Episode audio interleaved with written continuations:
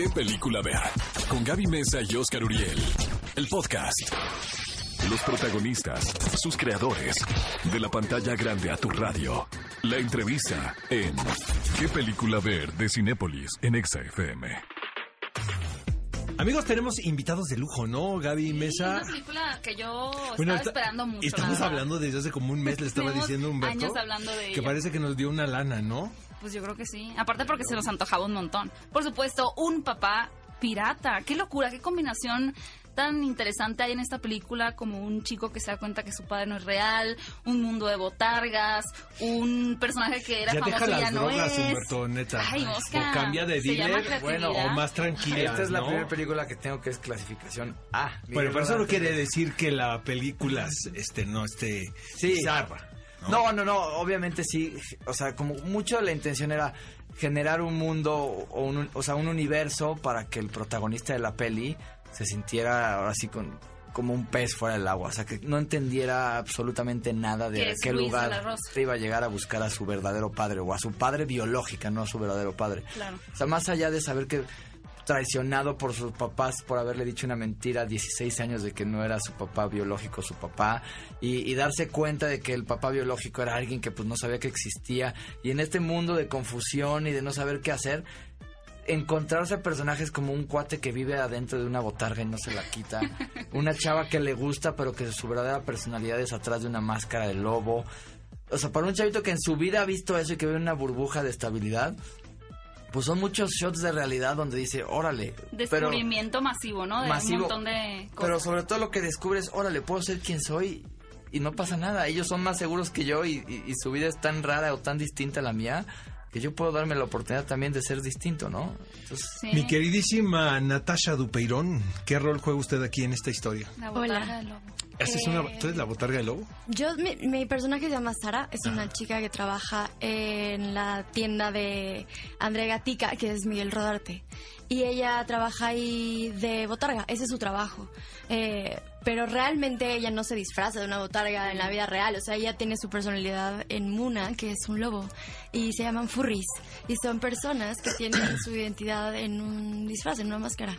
Sí, siento que pues es lo que está pasando ahora en la sociedad, o sea, que no nos queremos correlacionar realmente. Sí, No. y sobre todo también como en esta, en este caso, en esta peli hay una, hay un mundo de furries y de botargas y de cuates que tienen una vida pareciera rara.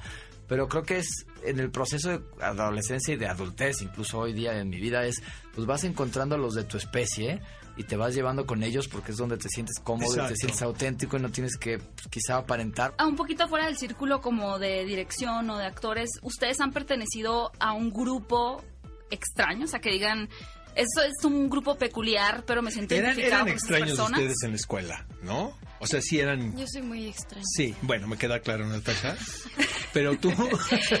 Siempre, yo, yo, yo fui un poco más bien solitario. Fui, fui muy huraño, me costó mucho trabajo hacer amigos. Yo hice amigos hasta tercero de secundaria. Cuando en verdad tuve un par de amigos que eran, así lo digo mucho, de mi especie, que nos gustaba lo Ujú. mismo y decíamos lo mismo y nos identificamos.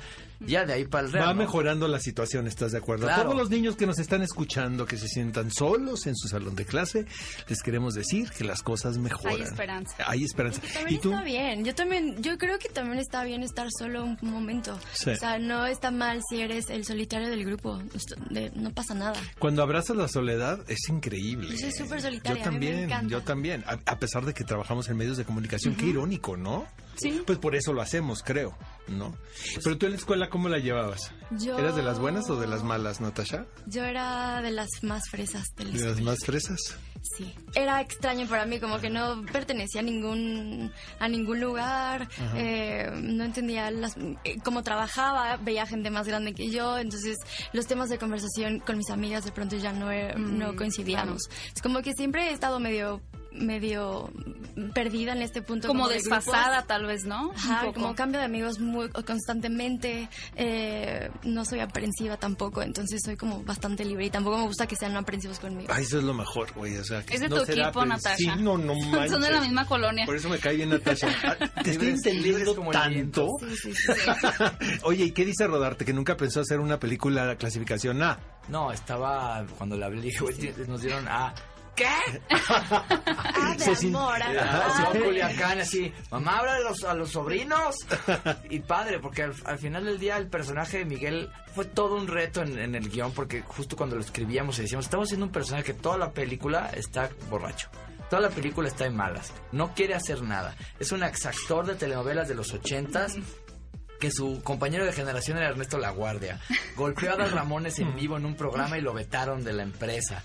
O sea, dije, güey, o sea, ¿quién puede, o sea, quién tiene el charm suficiente Nada más para Miguel. hacer esto y poder Y generar caerle bien a la gente. que quieras estar con él y al revés, o sea, las funciones que hemos tenido es así de todo el mundo es Team André Es que, Gatica, o sea, sí, es que es muy carismático, Muy. Miguel. Desde Puede- siempre. Eh, con base al personaje que tiene como este shock de descubrimiento de un mundo diferente, ¿cuándo ha sido la vez, tal vez a nivel cultural, viajando a otro país o conociendo a diferentes personas, que les costó trabajo comprender otro tipo de tradiciones? Híjole, no yo sé. tuve un roommate ruso.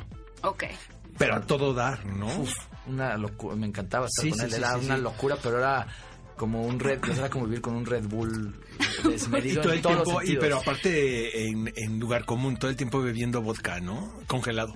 Pues deja tú, o sea, deja tú bebiendo, pero pareciera que, o sea, digo, no, no, no era precisamente muy borracho, pero era un nivel de intensidad en su vida espectacular, o sea, te minimizaba era como un vampiro de energía, salías de estar con él drenado. Niños, muchísimas felicidades. No, gracias a ti, este, la a ti, película estrenó Ayer, ayer, y le fue increíble en ese primer día de estreno y esperemos que sí le vaya todo el fin de semana. Un papá pirata, tienen que ir a verla, cinéfilos, y nos dejan su opinión para que, bueno, todos los demás se animen a verla. Ve a Cinépolis y utiliza el hashtag qué película ver. Escúchanos en vivo todos los sábados a las 10 de la mañana en Exa FM 104.9.